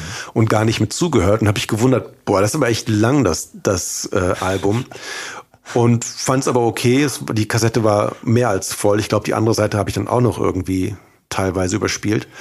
Und dann habe ich es angehört und dachte, wow, für The Fall, das war, das war wirklich sehr, sehr fortschrittlich. Avantgarde. Avantgarde, total. Es war so, dass die mit so, ja, wie so Glitch-Sounds gearbeitet haben yeah. und ganz viele, heutzutage würde man sagen, die haben ein Sample genommen und das minutenlang hintereinander gespielt. Und es war immer nur eine ganz kleine Veränderung. Es war so voll technomäßig ja. irgendwie, aber ihrer Zeit weit voraus. Und irgendwann habe ich gerafft, ah, das war gar nicht The Fall, das war mein CD-Player, der irgendwie die Kratzer ganz komisch umgesetzt hat auf der CD. Aber es war so, es war so cool. Und ich musste so lachen, weil vor ein paar Jahren kam von Tame Impala äh, ein Song raus, der mhm. genauso ähm, auch aufgebaut war teilweise. Ja. Und äh, ja, fand es irgendwie witzig, wie sich Sachen dann so Jahre später wiederholen. ähm, aber CDs waren ja tatsächlich damals der, der heiße Scheiß und äh, selbst Tokotronic haben ja behauptet, digital ist besser. Äh, wie sah es denn bei dir aus? Hattest du eine Plattensammlung und kamen dann CDs dazu? Ja, ich hatte Platten und dann kamen CDs und ich hatte viele Kassetten. Mhm. Oh, Tokotronic, das war auch hart. Ich, ich habe mal was total Peinliches gemacht. Die waren hier in Köln und haben in der Live Music Hall gespielt. Mhm. Und es war echt ein super Konzert. Und ich war einer der blöden Idioten, die Stage Diving gemacht haben. Von der, ach, das war echt so. Ich glaube, die haben ein bisschen, ich glaube, das war so ein bisschen befremdlich, weil. Ja. Aber es war lustig. War das noch dann in den 90ern, bevor du eine Person des öffentlichen Lebens warst? Ja. Ja, ja das war ja. noch davor. Ja. Also nee, ich war schon, ich habe schon beim Fernsehen gearbeitet, aber mich kannte keiner, ich konnte ja. dann auch. Aber die, die, die frühen, jungen, wilden Tokotronic war natürlich auch sehr punkig, dass man, dass man da von der Bühne gesprungen ist. So das von anderen Konzerten. Ja, du bist halt in der Hardcore-Szene ja auch zum Teil mit so sozialisiert worden. Da kommen wir ja auch gleich auf jeden Fall noch drauf zu sprechen. Ähm, aber es ist innerhalb dieser Tokotronic, Schrägstrich Hamburger Schule, wenn man so möchte, Szene, ja dann doch eher verpönt, ne? so von der Bühne zu springen und Stage zu diven. Oder? Ja, ja. gut. Wahrscheinlich habe ich, ich kann mich rausreden, ich habe mich nie darum gekümmert, was andere von mir halten. Yes. Du hast 1991 äh, Abi gemacht und das ist ja potenziell schon eine tolle Zeit gewesen. Also wenn man zumindest so Teil wie, wie du der Alternative-Szene war. Denn es war ja, wie uns eben ein Konzertfilm über die Europatour von Sonic Youth verrät, The Year Punk Broke. Ähm, was eben auch daran liegt, weil die vormals kleine Indie-Band Nirvana ja am 24. September 1991, also kurz nach den Sommerferien, kurz mhm. nach deinem Abi theoretisch, auf dem Major-Label Geffen veröffentlicht haben und damit eine, eine Revolution ausgelöst haben. Wie hast du die Zeit damals erlebt? Es war total abgefahren. Ich weiß noch, ähm, dass ich auf MTV irgendwann ähm, Smells Like Teen Spirit ge gehört habe, gesehen habe. Mhm. Und da waren die noch überhaupt nicht bekannt. Es war so eine von den Neuerscheinungen. Und ich habe den Song gedacht, wow, das ist, das wird riesig groß. Das war so ein Gefühl, ganz komisch. Und äh, ja, dann hat es so angefangen. Und ich wollte die dann, die waren dann hier auf Tour und dann, äh, ich glaube 94, kann das sein, 94, ich weiß gar nicht. Das, äh, da war das Konzert geplant, aber es ging dann natürlich nicht, weil. Also ich, also ich weiß, dass sie ganz in den ganz frühen 90ern Mud Honey supported haben im Rose Club in der Luxemburger Straße, was ja, ja theoretisch gar nicht weit von hier entfernt ist. Genau. Ähm, aber das war ja noch vor dem großen Durchbruch. Genau, und da ja. wollte ich die irgendwann mal gucken. Ja. Und das hat aber irgendwie nicht geklappt. Und dann ähm, noch später ging es halt nicht, weil Kurt Cobain sich äh, getötet hat. Aber ja. die habe ich leider nie gesehen. Das war wirklich schade. Das glaube ich gerne. Und ansonsten, ja, das war, da fing es echt an, dass plötzlich so die Musik, die ich immer gern gehört habe, teilweise auch im Radio lief. Das war schon ganz cool. Das stimmt. Es hat sich wahnsinnig viel geändert zu der Zeit. Also ja. vor allem, weil so viele Bands, die vormals ja wirklich underground und independent waren, ja plötzlich in, in unser aller Leben eingedrungen sind und es ja wirklich äh, ein konsensfähiger Sound wurde. Das ist ja. Ja, ich meine, REM ist das beste Beispiel. Ja. Die waren ja auch ganz ähnlich. Das war ja so independent eigentlich. Und genau. dann. Ich glaube, College Rock hat man das in Amerika Richtig, genannt, genau, ne? ja. weil es halt an Colleges dann ja. lief, weil viele Colleges hatten ja auch so ihre eigenen genau. Radio Stations und so weiter. Und ähm, ja, und dann wurden die halt irgendwann wahnsinnig groß und da habe ich gemerkt, oh nee, das möchte ich jetzt auch nicht mehr hören. Das war mir dann zu mainstreamig. Also gerade REM beispielsweise. Mhm. Was das, ich glaube, ähm, Automatic for the People war das, was, was so ganz groß war, auch hier in Europa. Ja. Ich fand's toll. ja. ja. Aber Losing My Religion ja. war irgendwie so, oh nee, das war irgendwie zu poppig. Äh, für meinen Geschmack damals. Inzwischen, ja, kann ich das auch gut hören. Ja. Ich fand, halt, ich fand, dass ähm, die Automatic for the People ein, äh, ein gutes Balladenalbum ist. Also Songs wie Night Swimming und so ja. weiter, Everybody Hurts, also die hatten so. Ach, genau, das war Everybody Hurts. Ja, war genau. Losing My Religion ist, glaube ich, noch auf der Platte davor gewesen, meine Das ich. stimmt. Du hast recht. Ja. Naja, jedenfalls. Naja. Ich habe immer irgendwie ganz komisch geguckt, dass dass nicht zu viele Leute die Sachen hören, die ich hörte. Ich weiß auch nicht warum. Ja, das, ja, aber das ist so, so, so eine so eine elitäre Total. Denkweise, die man sich irgendwie auferlegt, weil man, man will gar nicht, dass die coolen Bands, die man selber entdeckt hat, jetzt plötzlich alle entdecken und alle hören. Ne? Man will so, so sich so ja. Ich habe mich vor, vor zwei, drei Jahren total gefreut. Ich hatte gerade eine Band so für mich entdeckt, äh, Spinning Coin, die fand ich ganz cool. Ähm, habe ich noch nie gehört, muss ich zugeben. Ich jetzt auch nicht mehr so viel von ihnen gehört. Und dann äh, hatte ich Karten für ähm, Stephen Malcolmus and the Jigs mhm. und war dann, er hat mich auf die total gefreut und dann war so die der Wow, das Wow-Erlebnis, habe ich gesehen, dass Spinning Coin als Vorband von Stephen Malkmus in ja. Jigs da waren. Da dachte ich, das ist so der Inbegriff von, von Music Snob, dass du sozusagen zu einer unbekannten Band gehst, weil die Vorband, die ja eigentlich noch unbekannter ja, ja. ist, du die so toll findest. Mhm. Und das war irgendwie ganz lustig. Aber gut, dass du Stephen Magnus äh, äh, erwähnst, denn ich wollte nämlich tatsächlich jetzt mit Pavement weitermachen. Das ist ja so eine Band aus dem, diesem erweiterten Dunstkreis der Alternative Rock Revolution, ähm, die halt eben Indie-Rock schwer mitdefiniert hat. Und irgendjemand hat dir deren 1993 veröffentlichte Compilation Westing bei Musket and Sextant geschenkt die all die frühen Aufnahmen der Band enthält. Und nachdem irgendwie Pavement dann ja auch mit ihrem Debütalbum Slanted and Enchanted frühe Erfolge feiern konnten und vielleicht überhaupt das maßgebliche Indie-Rock-Album veröffentlicht hat, wenn man so möchte. Finde ich auch, ja. Und ähm, aber Westing gefiel dir zunächst überhaupt nicht. Nee, ich habe es angehört, dachte, boah, ey, ist das anstrengend, weg mhm. damit. Weiß auch nicht wieso. Und ähm, ich konnte einfach nichts damit anfangen. Und dann so ein halbes Jahr später, ich glaube, ich hatte Langeweile, habe ich, hab ich das Album nochmal aufgelegt und war, war total geflasht. Es war einfach so super. Ich fand, es, es war genau das Richtige, was ich damals irgendwie hören musste. Mhm. Und seitdem bin ich, ähm, ich glaube, Pavement ist so die Band, die mich über all die Jahre neben They Might Be Giants immer so mhm ähm, begleitet hat. Auch wenn ich die nicht ständig hören würde, aber sobald ich einen Song von denen durch einen Zufallsgenerator vorgespielt bekomme, bin ich einfach, das ist einfach, ich mag die Stimme, ich mag die Sounds, ich mag, wie, wie chaotisch das teilweise ja. ist und ähm, ja, ich finde es einfach großartig. Und, und dann einerseits auch so so schräg laissez-faire und andererseits trotzdem total gute Musiker, die eigentlich ganz genau wissen, was sie da tun. Ja, und, ne? und auch, was ich auch super finde, immer so ein bisschen, pff, ich will keinen Erfolg haben, ist mir auch scheißegal. Also es, ja. es war so, ja. eine, so eine Haltung, die ich total sympathisch fand. Vielleicht vertue ich mich auch total, aber so kam es immer bei mir an. Es war immer so, ähm, ich mache hier nur mein Ding. Und wenn ja. du das gut findest, von mir aus, aber das ist nicht das, weshalb ich das mache. So kam ja. das immer bei mir an und das fand ich, fand ich sehr sympathisch. Stephen Malkmus hat äh, eine Weile mal in äh, Berlin gelebt, im Prenzlauer Berg, und ich habe ihn einmal in einer Eisdiele gesehen, als ich mir auch dort ein Eis gekauft habe. Und was hast du gemacht? Ich habe äh, zu meiner damals noch Frau gesagt, ey, das ist Stephen Malkmus, der Sänger von Pavement. Mehr ja. habe ich nicht getan.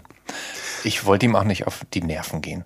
Ja. Du bist ihm, ich weiß nicht, ob du ihm auf die Nerven gegangen bist, aber Stephen Malkmus hat im Gewölbe in Köln gespielt und da hast du ihm die Hand geschüttelt. Wie hat denn das funktioniert? Stand er hinterm Merchstand nach dem Konzert? Und nee, es war so, wir kamen an einem Gewölbe. Ja. Und das Gewölbe ist echt kein großer Club. Das ist, der ist wirklich klein. Das war, ähm, welche, welches Album hat er da es war nicht mit. Es äh, war schon nicht mehr Pavement, sondern es war irgendwann danach. Es war auch nicht The Jigs. Es war ja. vor, vor ein paar Jahren hat so, ein, so eine Art ähm, Prog-Rock-Album ja. rausgebracht. Ja, also ich weiß, wo das er hat. Ich, ich glaube, Sparkle oder Heart. Sparkle Heart oder Sparkle Sharp. Okay. Nee. Aber also nicht dieses komische Ken Tago Mago Cover-Album. Das war, glaube ich, nämlich auch wahrscheinlich mit The Jigs, oder? Weil er hat ja eine komplette Ken-Platte ja. gecovert auch. Nee, das war ähm, kurz davor oder kurz danach. Mhm. Also er alleine. Hat mhm. so ein mhm. bisschen Elektronik auch gemacht. Deshalb auch Gewölbe.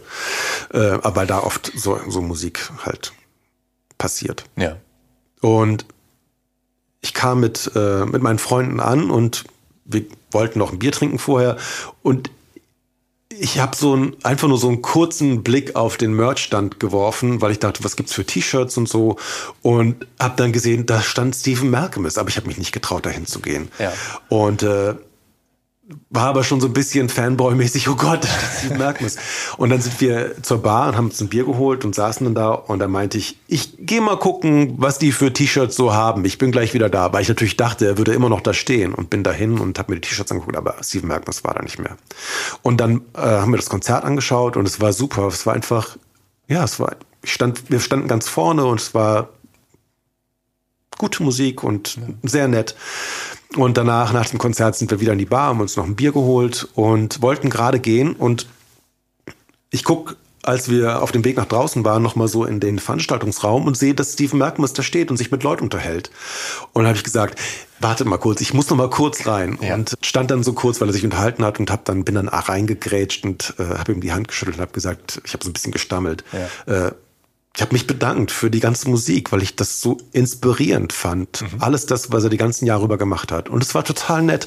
Man weiß ja nie, sind die Leute, die man toll findet, vielleicht in Wahrheit Arschlöcher und mhm. will man die wirklich dann kennenlernen. Aber nee, es war ganz entspannt. Er hat sich bedankt und meinte, er fände es ganz toll, sich jetzt nicht anfangen, hier irgendwie cool rumzumachen, sondern sowas Nettes sage, sowas ja, ja auch leicht Verletzliches, weil ja man ja sowas von sich selbst preisgibt. Und es war ganz nett. Und dann ähm, habe ich mich bedankt und dann sind wir gegangen. Es war irgendwie ganz cool. Das ist schön. Ich kann, ich kann das nachvollziehen. Also ich habe auch öfter schon mal die Gelegenheit genutzt, um einfach zu sagen, ey, ich also toll, danke für die gute Musik und so. Weil es ist ja, Musik ist ja für jemanden wie dich und für jemanden wie mich, ist es ja auch wichtig. Also es ist ja ein wichtiger Teil des Lebens. Und man freut sich ja auch, wenn Bands, KünstlerInnen Musik machen, die das eigene Leben aufwerten und, und einem gute Laune zaubern oder einen inspirieren. Und dann möchte man ja auch irgendwann einfach vielleicht mal Danke sagen, wenn sich die Gelegenheit bietet. Ja, und auch, auch die ganze Haltung, die zumindest bei ihm immer so dahinter steckte, so dieses, ähm, das Indie-mäßige und das, ähm, die haben halt nicht bei irgendeinem Major-Label irgendwann mal gezeichnet, sondern die sind einfach immer klein geblieben. Mhm. Und ähm, den Ball so flach zu halten und das, das fand ich immer total inspirierend und ähm, erstrebenswert irgendwie. Dass du, dass man dadurch so eine Art ähm, Authentizität behält, die man vielleicht nicht behalten kann, wenn man den ganz großen Erfolg hat und plötzlich ganz viele Leute Erwartungen an einen haben, mhm. die man gar nicht erfüllen kann. Und alles das und auch die Art und Weise, wie die Songs aufgebaut sind, so dieses teilweise ganz durcheinander und teilweise so non sequiturs im Song, dass du plötzlich das Gefühl hast, ist jetzt ein neuer Song, aber es ist noch der gleiche Track. Was ja. ist denn jetzt hier los? Solche Sachen, das fand ich einfach äh, total toll. Und ähm, ja. Und ich habe mir überlegt, ich kenne es ja auch, dass Leute mich ansprechen ja. und ähm, mir irgendwie äh, ein Foto machen wollen oder keine Ahnung was. Und, und ich habe wirklich überlegt, was finde ich denn eigentlich immer am, am nettesten, wenn Leute mich ansprechen? Und am nettesten und am, am aufrichtigsten ist es immer, wenn wenn die sagen, äh, oder wenn sie, wenn sie tatsächlich sagen, dass, dass ihnen das was bedeutet und dass mhm. sie, ähm, dass sie für, oder dass, dass die Sachen, die, die man macht, einfach dafür gesorgt haben, dass sie vielleicht eine neue Richtung eingeschlagen haben oder was verfolgt haben, was sie sich vorher vielleicht gar nicht getraut hätten. Ja. Wir waren zum Beispiel mal ähm, beim Bundesjugend, beim Bundeswettbewerb von Jugend forscht und äh, Shari und ich sind dann einen Tag vorher noch über die ganze Ausstellungsfläche gegangen, wo die ganzen JungforscherInnen ihre Projekte zeigen. Mhm. Und es war wirklich ganz, es war total herzerwärmend, weil 80 Prozent haben gesagt, wir sind nur hier, weil wir immer Wissen macht A geguckt haben und, oh.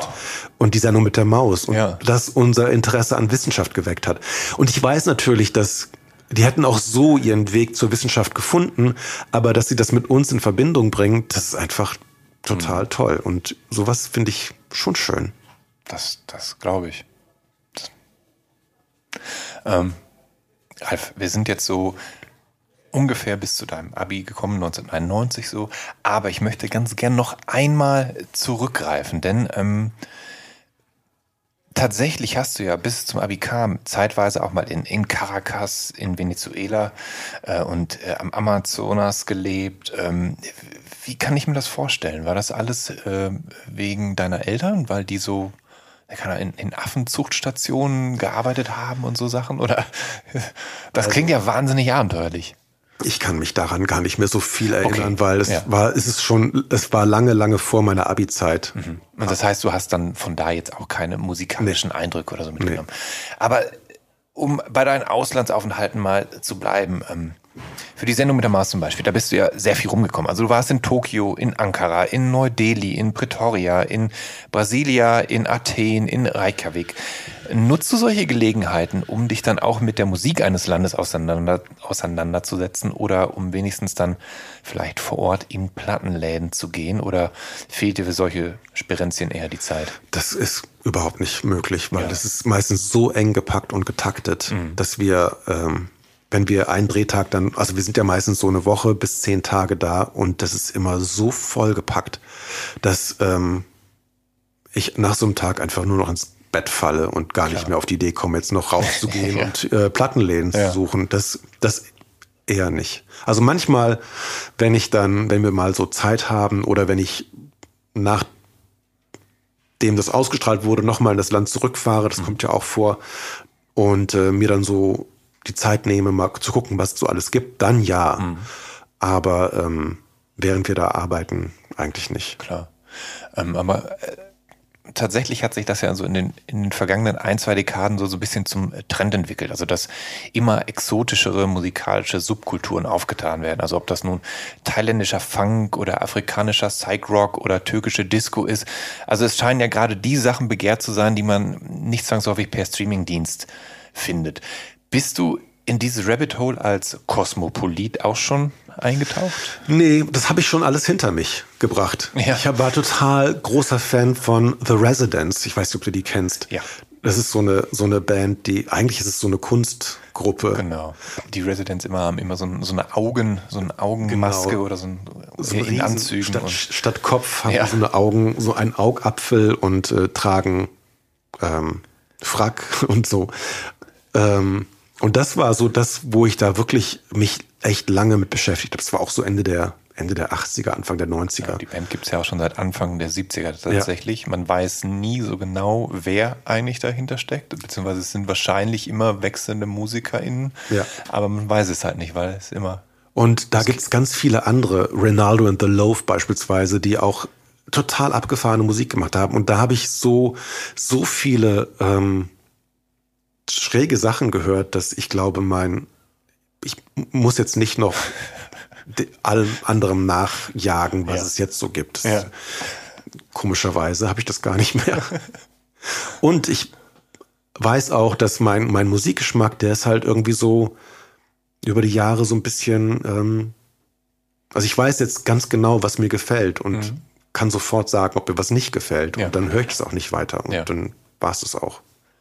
Ähm, kommen wir mal zurück zur grundsätzlichen Chronologie. Ähm, und ich schätze, dass das irgendwann nach dem Abi oder ums Abi herum gewesen sein muss, aber irgendwann hast du deine Liebe zu Minor Threat entwickelt. Und nicht nur Minor Threat, sondern Hardcore, Straight Edge generell. Ähm, genau, das war Oberstufe. Das war Oberstufe, ja. ja. Ähm, meiner Thread, Thread, die sind ja, also selbst wenn man, wenn Ian McKay, glaube ich, wird tatsächlich ausgesprochen, ne? Ian McKay, nicht Ian McKay, oder? Ich, ich glaube, ich habe Ian McKay gesagt. Man, man, man hört es mal so, mal ja. so. Ne? Ich bin, ich bin mir auch nicht sicher. Da sollte man ihn mal einfach fragen. ähm, und der hatte das natürlich nie so, so geplant, so quasi der Erfinder einer Subkultur innerhalb des Punk-Hardcore zu sein nämlich eben der Straight Edge Bewegung und benannt eben nach einem 46 Sekunden langen Song, den Minor Threat auf ihrer ersten EP Filler veröffentlicht haben.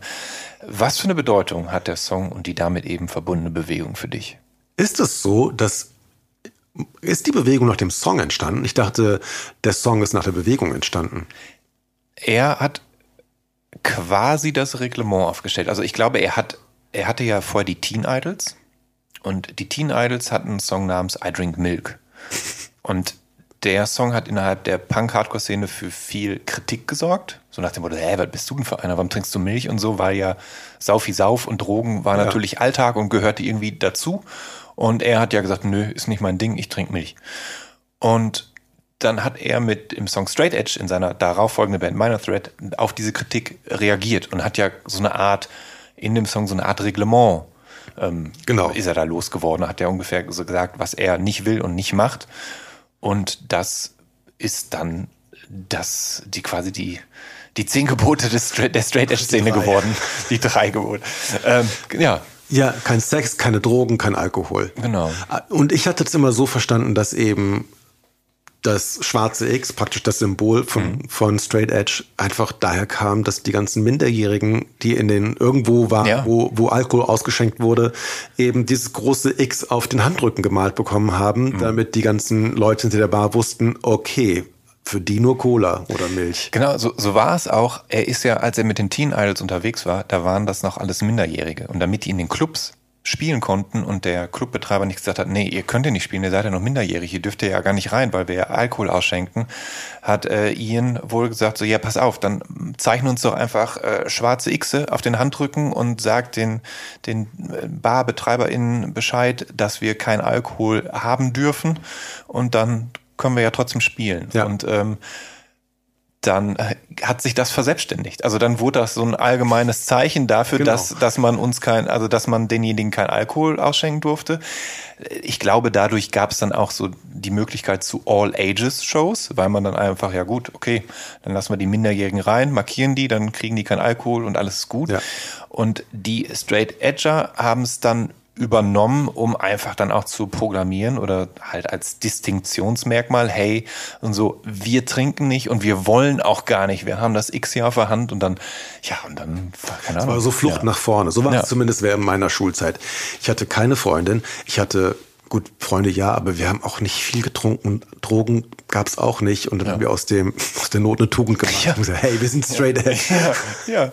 Hat gut geklappt. Also ähm, dann haben wir eine Band, hatten wir eine Band, die waren so ein bisschen, wir waren so, wie Minor Thread war unser, unser große, unser großes Vorbild und haben dann so Musik gemacht. Es war immer so ein bisschen doof, weil wir hatten dann 20 Songs, aber die dauerten insgesamt nur 20 Minuten. Also haben wir das ganze, das ganze Set nochmal gespielt bei Konzerten und es hat, ist keinem aufgefallen, weil es nur laut und Geschrei war.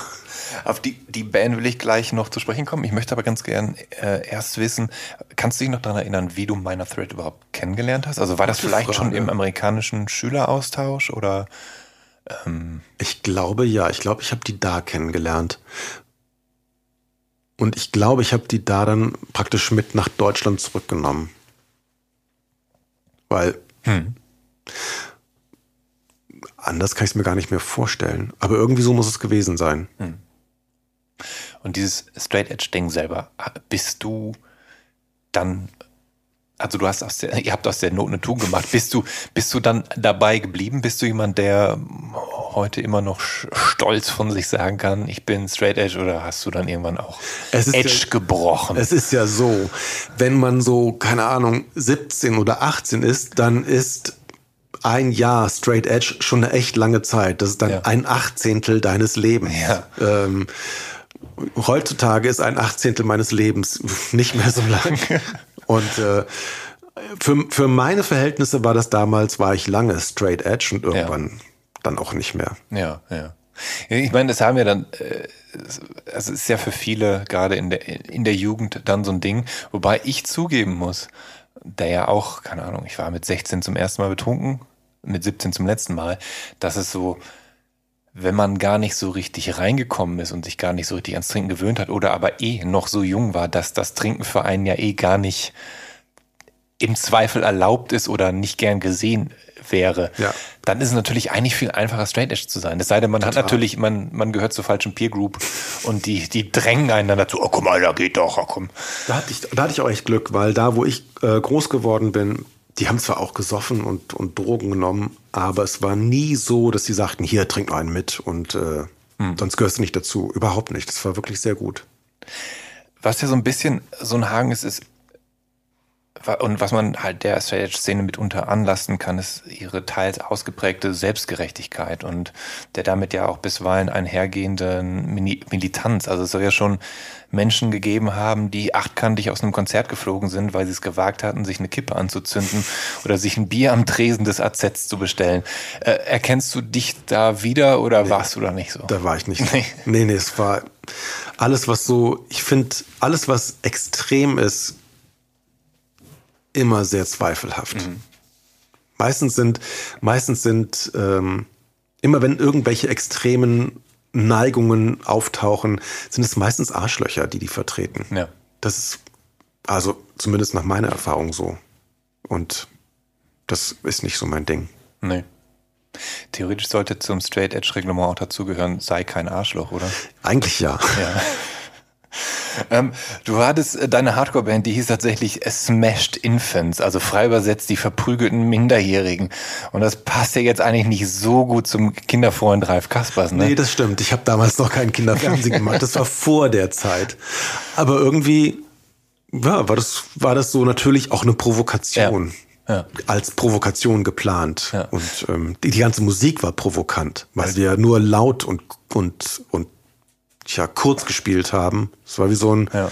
wie so ein entladenes Gewitter irgendwie. Also Smashed, Smashed Infants klingt, könnte ja tatsächlich auch fast eine, eine Death Metal Band sein oder so. Das stimmt. Und lustigerweise, ähm, ich habe letztens ein Comic gesehen und mir den auch sofort gekauft, ja. der total passte. Und ich dachte, das darf nicht wahr sein. Wer hat den denn gemacht? Weil es war, es ist genauso wie, wie mehr oder weniger unsere Bandgeschichte. Genau, da, da wollte ich dich nämlich noch darauf, darauf ansprechen. Ähm, also erstmal ist mir aufgefallen, dass das Internet wirklich gar nichts zu eurer Band ausspuckt. Das heißt, ihr ja. habt wahrscheinlich auch nie irgendwas veröffentlicht, nichts aufgenommen. Nee, also nur auf Kassette. Nur auf Kassette. Ja. Und die hat es dann aber nicht mehr zum Demo-Tape ge nee. ge gebracht, das dann heutzutage für 500 Euro auf das Discogs cool. eingetragen wird. Nee. Und du hast aber noch einen Schuhkarton davon zu Hause und verkaufst Ich glaube, ein Freund von mir hat noch, hat noch Tapes. Ich müsste vielleicht immer fragen, ob er da noch was äh, machen kann. Aber wie habt ihr, also wie habt ihr denn geklungen oder wie wolltet ihr klingen? So meiner ungefähr? Thread war so, also ja. meiner Thread war so das genau. Ding. Ja. Also echt ähm, simpel, ja. nichts überproduziertes. Und es war auch echt, echt hart, weil ähm, unser Schlagzeuger, der war ein super Schlagzeuger, der mhm. war wirklich richtig toll. Der, ähm, also wir wollten eigentlich immer, dass er es ganz straight spielt mhm. und nicht so verspielt, nicht ja. so jazzig, ja. immer ganz straight und es fiel ihm echt immer schwer, aber ja, ja, es war so, wir wollten es immer ganz geradlinig haben und immer so wie, wie bei meiner Thread. Also bloß nicht, dass die Vermutung aufkommen könnte, wir wären irgendwelche Virtuosen an unseren ja. Instrumenten. Das sollte wirklich so richtig handgemacht sein. Und haben deine Bandkollegen das noch in irgendwelche anderen Bands später geschafft? Also irgendwas Nennenswertes gibt's da? Nee. Was hast du das Nichts. mitverfolgt? Nee. Sind das alles noch Leute, die, also war, da, war die Band dann auch quasi in Köln ansässig, Kölner Raum? Ja, also ja, da, wo wir ja.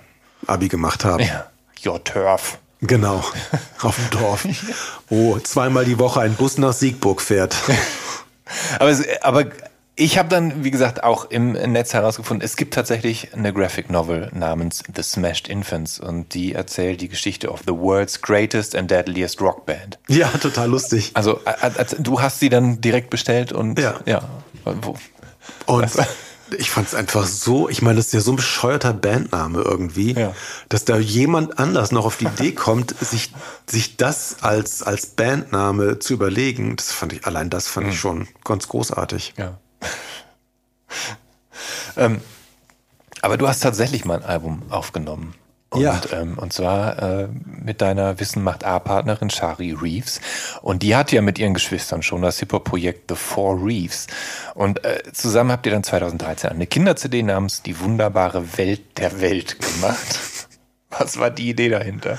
Ach, einfach, wir wollten einfach nur ein paar, paar Songs mal ausprobieren, ob das, ja. ob das klappt. Ja. Ähm, und du spielst äh, Ukulele, Gitarre und so weiter da drauf, oder? Ähm, oder nicht? Ja, also es war noch einer, der das musikalisch begleitet hat ja. ähm, und der sozusagen das alles produziert hat und auch viele Sachen auch gespielt hat, weil ähm, so ich sag mal so die anspruchsvolleren Sachen, da bin ich einfach nicht der Richtige für. Aber bist du als Kindersendungsexperte und Vater von drei Kindern auch sowas wie so ein Kindermusikfachmann? Nee. Nee. Ich habe immer nur, es ist ja genau wie bei den Sendungen, ich mache immer die Sachen so, wie ich es mir gerne angucken oder anhören möchte. Und das mhm. war da ganz genauso eigentlich. Aber was würdest du denn sagen, macht deiner Ansicht nach gute Kindermusik aus? Ähm,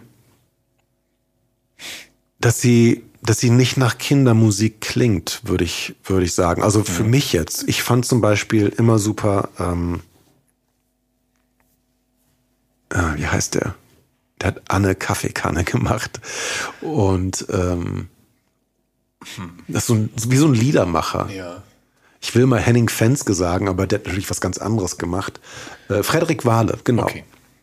Den, so, den sowas ich nicht, ja. Fand ich super. Ja. Das, ähm, das waren so Texte, die so ein bisschen eher links waren ja. wahrscheinlich. Und so den Kindern irgendwelche Ideologien über die Lieder mitgebracht haben, aber die Musik war trotzdem ganz gut. Es waren so nette Kinderlieder. Und ansonsten denke ich, also ich finde es immer schlimm, wenn, wenn Kindermusik so ganz offensichtlich Kindermusik ist, als wäre das so klein und dutzi-dutzi. Das, mhm. das mag ich nicht. Würdest du sagen, dass jemand wie, wie Rolf Zukowski noch zeitgemäß ist oder glaubst du, dass Kinder mittlerweile ganz andere Ansprüche an Musik stellen, weil sie eben durch ihre Elterngeneration, durch TikTok und zeitgenössische Popmusik so ganz anders geprägt werden? Ich glaube, ich glaube, die sind echt ganz anders geprägt. Also guck mal, wenn, wenn meine Kinder aufwachsen mit der Musik, die ich zu Hause höre, mhm. dann haben die natürlich einen ganz anderen, ganz anderen Ballast, den die mit sich rumschleppen, als ähm, es bei mir noch war, wo ja, vielleicht Schlager gehört worden sind mhm. oder ähm, diese ganzen K-Tel Compilation-Alben, die es ja. ja. gab. Ich weiß nicht, ob du die noch kennst. Oder so Bonnie M ja, und, und ABBA mit drauf waren und ja, Genau, diese, diese Dauerwerbesendung, wo dann immer eingeblendet genau. wurden, so diese Hitboxen mit Die fünf Hitboxen. CDs und 80 Hits und so. Sowas hatten wir zu Hause früher. Das war die Musik, mit der ich aufgewachsen bin von meinen Eltern. Ja. Und unsere Kinder wachsen ja mit ganz, mit einer viel, vielfältigeren Musik auf. Ja. Viel, viel eine, reichhaltiger eine eigentlich. Unendlichkeit an Musik. Und vielleicht ist teilweise Musik auch gar nicht mehr so besonders, mhm. weil überall Musik da ist. Ja. Und ähm, die ist auch immer ja, du, du kannst, du musst nicht mal mehr eine Platte kaufen oder eine CD. Du mhm. hast, du kannst dir alles streamen. Das ist unglaublich eigentlich. Ja. Es hat auch, aber dadurch finde ich auch so ein bisschen was an seinem Zauber, an seiner Magie verloren, weil unsere Generation, wir mussten Dinge noch hinterherjagen oder die erst irgendwie kennenlernen. Also da gab es keine cleveren Algorithmen, die uns sowas zugetragen haben, sondern das war dann ja auch dann noch ein bisschen mehr Mund-zu-Mund-Propaganda. Total. Sowas, ne? Aber es gibt's ja heute auch noch. Also wenn du zum Beispiel bei Soundcloud oder gut, MySpace gibt's jetzt ja, nicht mehr. Aber Bandcamp vielleicht. Ja, ja. da gibt's immer noch Möglichkeiten, ja, Sachen zu entdecken, die noch kein Label entdeckt hat. Klar. Und das ist, das ist auch irgendwie ganz cool. Also mhm. es gibt da, es gab eine Band, die haben nur vier Songs rausgebracht und ähm, die gibt's leider nicht mehr, aber die Songs sind so super. ähm, die heißen Umlaut. Ich weiß nicht, ob du die kennst. Nee, sag mir nicht. Es gibt eine Band, die heißt Umlaut, die macht ja. ganz fürchterlichen Rock, die ja. meine ich nicht. Es war eher so eine Emo-Band. Ja. Und äh, sowas ist natürlich auch toll. Das gibt's auch noch. Oder Leute, die die Songs für TikTok machen, Originalsongs, die dann irgendwie total cool sind. Mhm. Das, also das finde ich auch schon eine Möglichkeit, da was, was Neues zu entdecken. Ähm, aber mir selbst ist aufgefallen, so dass ich, dass ich als Vater dazu neige, mehr oder minder ähm, aufdringlich Überzeugungsarbeit zu leisten. Also zu versuchen, meiner Tochter Musik nahe zu bringen, die ich selbst gerne mag. Also ohne gleich irgendwie bei Slayer oder so anzusetzen. Aber geht dir das auch so, dass du deinen Kindern meiner Thread vorspielst und denen dann erklärst, ähm, was dir das mal so bedeutet hat und so? Ja, ich, ich spiele denen das, also dass ich das vorspiele, das ist schon lange her, weil klar, das habe ich auch gemacht. Mhm. Aber es gibt auch dann so, so lustige Situationen. Also zum Beispiel, Emo war, war, als ich aufgewachsen bin und so angefangen habe, so richtig Musik zu hören, ja. war noch nicht ein, ein Genre, was es gab. Also mhm. es gab halt Wave oder, mhm. oder New Wave oder Goth, aber Emo war irgendwie, ich glaube, für mich war Emo immer sowas wie Tokyo Hotel vom, vom, vom Style. Ja. Etwas, was ich überhaupt nicht mit mir in Verbindung gebracht ja. hätte. Und heutzutage ist Emo eben genau diese ganzen Gitarrenmusik, die, wo Leute über ihre Gefühle sprechen und ja. singen. Und ähm, irgendwann sind wir Auto gefahren und wir, wir sprachen über eben Emo und natürlich der, der fährt, darf die Musik aussuchen. Und dann ähm, wurde ein Lied spielte, ich muss mal kurz überlegen, von wem das war. Ähm, das, der Refrain heißt Shut Up, Kiss Me. Ähm, Olsen. Wie heißt die Olsen mit Vornamen? Ashley Olsen? Die Olsen Twins? Nee. Ähm, ähm. Warte mal. Ich muss kurz nach. ja. ähm, Shut up and kiss me. Hm. Ich würde dir gerne helfen, aber schau mal das nach. Yes. Hm. Ach, so toll. Jetzt bin ich gespannt. Angel Olsen. Angel Olsen, ja, klar. Ja. Und es lief. Und meine Kinder sagten, boah, hör mit der Emo-Musik auf. Und ich so, das ist keine Emo-Musik. Ja. Das ist total positiv und ja. nett. Und ich habe nur mitbekommen, wie mein ältester Sohn hinten auf seinem Handy irgendwas googelte mhm. und dann den ersten Treffer vorlas und meinte, Angel Olsen, Music, Music, Emo Music for sad and depressed people. da mussten wir sehr lachen.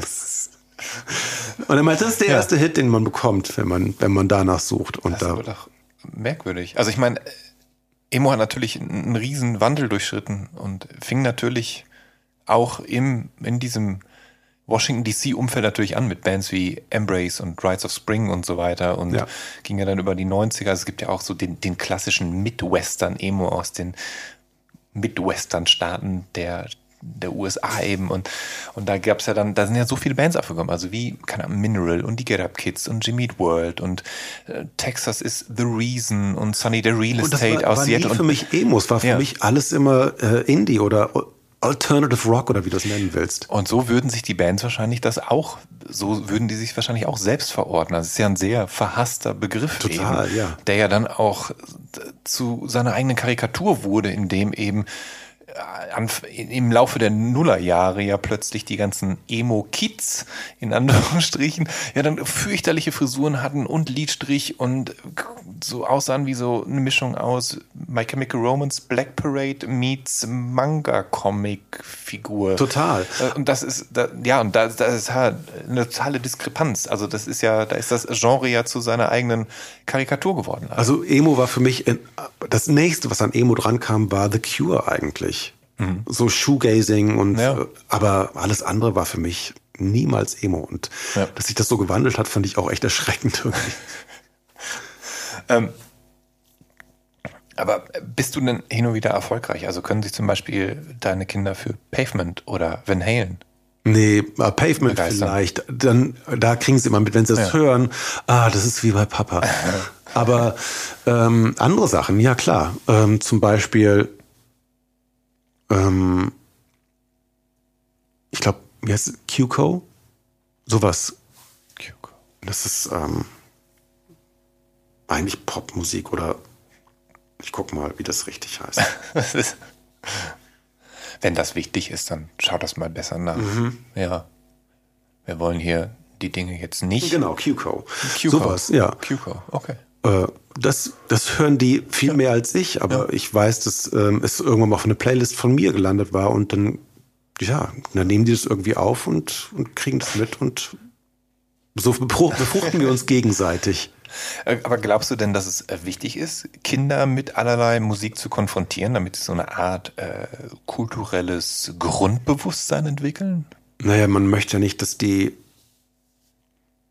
ähm, durch die Gegend rennen und keine Ahnung, irgendwelche Schlager von sich geben. Das, das ist, das wäre mir, das wäre mir vielleicht, also es wäre mir nicht Ja. peinlich, aber es wäre mir ein bisschen unangenehm, weil Ja. Leute denken, ach, das hört ihr also zu Hause. Ja. Nee, natürlich will man, dass die Kinder auch die coole Musik hören, Ja. aber dass die auch ihren eigenen Kopf haben und ihren eigenen Geschmack irgendwann entwickeln, das ist ja auch richtig so. Und hast du denn einen gewissen Einfluss darauf, welche Musik bei Wissen macht A oder der Sendung mit der Maus eingesetzt wird? Also wenn denn welche eingesetzt wird? Ja, also wenn ich zum Beispiel Sachgeschichten mache, dann ähm, klar, dann kann ich selbst gucken, welche, welche Musik gemacht wird und wie die komponiert wird, beispielsweise das Jahr. Und bei Wissen macht A, da habe ich im Grunde das Titel, Ja. den Titelsong ausgesucht. Das war irgendwie, das war irgendwie ganz cool. Also ähm, es gibt ja die Band The Pastels und The Pastels ist auch wahrscheinlich was, was man heutzutage Emo nennen würde. Auf jeden Fall Ja, eine, schottische Indie-Band ist ja, das. absolut. Genau. Ähm, und es gab ein Album von denen, ähm, das hieß Illuminati und da waren ganz viele Remixes drauf. Mhm. Und ein Remix war von Stereolab. Ich habe den Originalsong nie gehört, komischerweise, auch wenn ich danach suche. Der heißt One Wild Moment. Ja. Und ähm, der Remix von Stereolab, den fand ich total großartig. Und als dann Wissen macht A, äh, als dann so der Vorspann gemacht wurde und gefragt wurde, ja, was machen wir denn für, für Musik auf den Vorspann, Mhm. habe ich ähm, tatsächlich einfach ein bisschen was von One Wild Moment zusammengeschnitten und Ja. auf den Vorspann gelegt. Und Ja. irgendwie, ich glaube, die haben sehr viel GEMA Geld bekommen von den vielen Folgen, die wir ausgestrahlt haben. Ja, ähm, du hattest mir tatsächlich äh, diesen Song vorab äh, genannt, noch, noch nachgereicht quasi, Ja. dass der Song ein, äh, ein, ein besonderer musikalisches Erlebnis für dich ist oder beziehungsweise eine besondere Bedeutung hat. Und das war dann für mich natürlich auch ein Aha-Erlebnis, weil ich natürlich die Titelmusik kannte, aber ich wusste, ich hätte niemals gewusst, dass da Pestles und äh, Stereolab zusammenkommen. Und als ich das aber dann gehört habe, dachte ich, auch in, in, in, in, in vollständig gehört habe, dachte ich, dass das so einerseits so einerseits ja dein Chiptunes-Liebe plus ja. diese, dieser schräge Pavement-Indie, dass das fast da zusammenkommt. Ja, Beides stimmt. so ein bisschen kulminiert. Ähm, eine abschließende Klugscheißer-Frage. Weil du nennst dich ja gerne mal Klugscheißer, wenn ich mich nicht irre, und hast ja, glaube ich, auch ein Klugscheißer-T-Shirt. Bestimmt, ja. Und, und, irgendwann, ich glaube, irgendwann war das klug nicht zu sehen, weil du immer Oberhemd drüber trägst, dann stand nur Scheißer. Passiert. Ja. Ähm, aber äh, du warst ja auch mal Gast im WDR-Format Zimmerfrei. Weißt du, von wem deren Opener-Song ist? Äh, ich wusste es mal. Ja. Aber sag's mir. Ähm, das ist der Song These Days Are Old äh, vom Album Modes of Transportation Volume 1 vom kanadischen Indie-Musiker Spooky Ruben. Erschien 1998, äh, 95. Ja, das ja. war nämlich genauso. Die haben auch irgendwie angefangen, ja, mit so einem bekannten Song, also ja. der so richtig auch ins Ohr reingeht. Ja. Das stimmt. Ja. Und bei Wismar da dachte ich mir, gut, wenn die das können, dann kann ich auch was von, von der Musik nehmen, die ich so gerne höre. Aber äh, lieber Ralf, ich danke dir vielmals, äh, dass du dir die Zeit genommen hast, mit mir über den Soundtrack deines Lebens zu sprechen. Und äh, damit sind wir raus. Ich würde mich freuen, wenn ihr bei der nächsten Episode der Soundtrack meines Lebens wieder mit dabei seid. Und Ralf, schön, gut. dass du da warst. Ja, vielen Dank, dass ich da sein durfte. Pass auf dich auf. Und ihr bleibt gesund. Tschüss, euer Jan Schwarzkamp.